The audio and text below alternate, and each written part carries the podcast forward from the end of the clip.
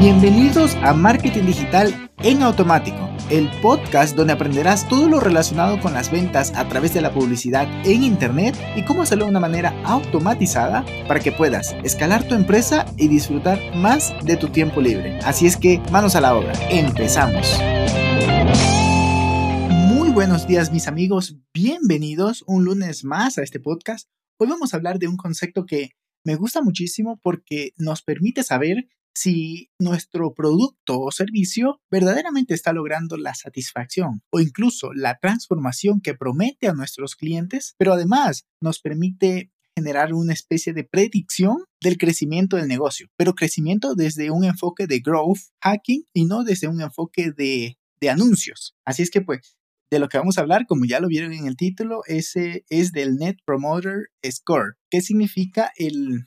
Es como una métrica que nos indica qué tanto nuestros usuarios están felices con nuestro servicio. Pero ojo, aquí hay una, o sea, hay niveles, ¿no? Por un lado tenemos los promoters, a ver, lo estoy pronunciando mal, los promoters, es decir, los que están mm, de acuerdo entre un 9 y un 10 de, en una escala de 10 con nuestro servicio. Los, los, los clientes leales, que incluso son entusiastas, se mantienen comprando y refiriendo a otros.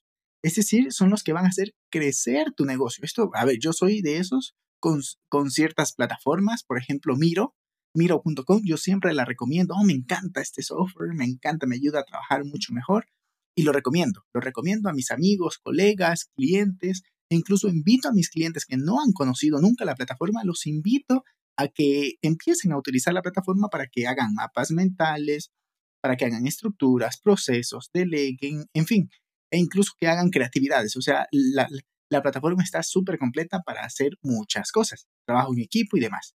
Así es que yo soy de esos con ese software. Pero también tenemos los pasivos, es decir, los que están entre una categoría, o más bien en una puntuación de 7 u 8, que son clientes satisfechos, sí, pero no son clientes entusiastas, no son entusiastas en, en compartir el producto, pero además están vulnerables a que puedan irse a la competencia. Ojo con esto, no pueden decir, ¿sabes qué? Está bien, me gusta, por ejemplo, Geru, es un software para hacer analíticas de funnels y estructuras de funnels pues, ok, pero me puedo ir a Funnelytics, que es otro software de ClickFunnels. Ah, ok, o sea, en, por ejemplo, este es mi caso, ¿no? Yo estoy con Geru, pero podría irme a otro. De momento con Geru estoy bastante bien, pero allí está el nivel 7 y 8. Y de 0 a 6 ya son los distractores, los distractores, perdón, los que directamente no están de acuerdo con nuestro producto y más bien están insatisfechos. Son clientes que em, tuvieron una mala experiencia de usuario o, en la compra o, directamente con el producto, no cumplió con, su, con, sus expectativas o con la promesa que le hicimos. Entonces, estos clientes hay que tener cuidado porque pueden hacerle mucho daño a tu marca y pueden frenar tu crecimiento porque van a redes sociales o, o, boca oreja, andan dando mal los comentarios, no, no, sabes que esta plataforma no te funciona o sabes que esta empresa no te va a dar o este producto no te va a funcionar bien, mejor ándate a otro.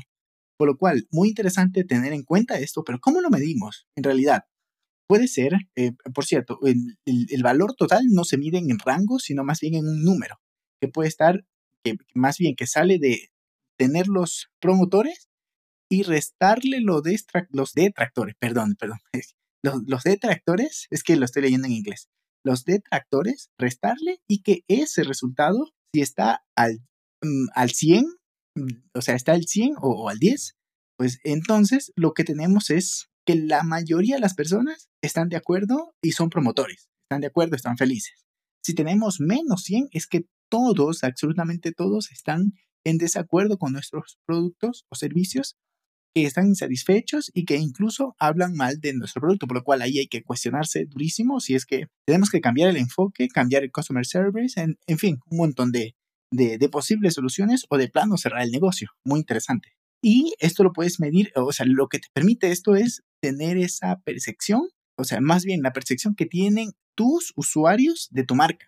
Y, puedes, ah, mira, por ejemplo, lo que me encanta es, en este sentido, Plaxi, la comunidad de Plaxi, no manches, está increíble porque van a, a, Twitter y defienden a la marca. Si hay alguien en, en YouTube escribiendo un comentario negativo, él dice, hay, usuarios, más bien gente de su comunidad que dice, no, sabes que tú no estás dando el, comentario correcto porque no estás dentro. A mí me ha significado un cambio de vida porque me tomé en serio la educación que ofrece Plaxi. Entonces, los mismos alumnos se encargan de defender a tu marca cuando lo haces bien. Ahí está la percepción. Pero si la mayoría de los comentarios son negativos, son de que, mira, sabes que no me está sirviendo, no, sí es cierto, es vende humo y, así. Entonces, allí está también un, gran parámetro para tener en cuenta. Eh, sí, sí, o sea, porque como, tal, el NPS, es decir, el Net Promoter eh, Score, te permite saber si tu marca va a crecer o no, porque al fin y al cabo la experiencia de usuario es la que nos va a permitir crecer, porque, a ver, puedes crecer nada más con anuncios, pero eso no es sostenible.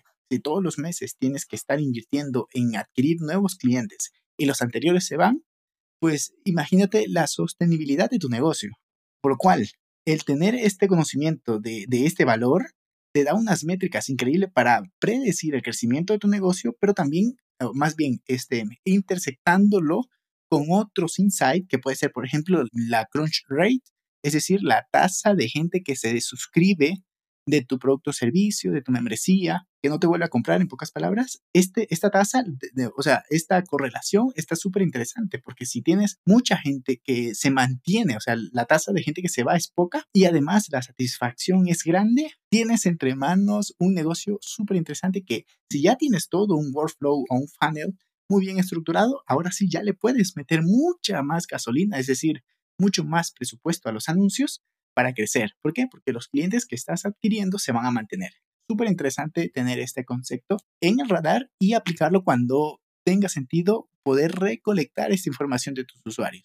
Por un lado puede ser poniendo algún plugin, algún software que te permita recibir esos, ese feedback de los usuarios que te digan, ah, ¿qué tanto estás, de, qué tanto compartirías nuestro software con un amigo? Y si ponen 10, pues allí lo tienes, súper fácil. Pero si no es tan fácil, tendrías que hacer una investigación de mercado y revisar Twitter, revisar foros, revisar incluso si es un libro, revisar los comentarios en Amazon y así. Por lo cual, te recomiendo que le eches un vistazo, seguro te va a servir mucho este concepto para crecer tu negocio en base a los mismos clientes. Nada más, te deseo una excelente semana y te envío un abrazo digital. Nos escuchamos el día miércoles. Chao, chao. Y hasta aquí el episodio de hoy. Sé que esta información va a ser de gran utilidad para tu negocio, por lo que te pido que lo implementes y lo compartas con alguien que sepas que también le va a ayudar.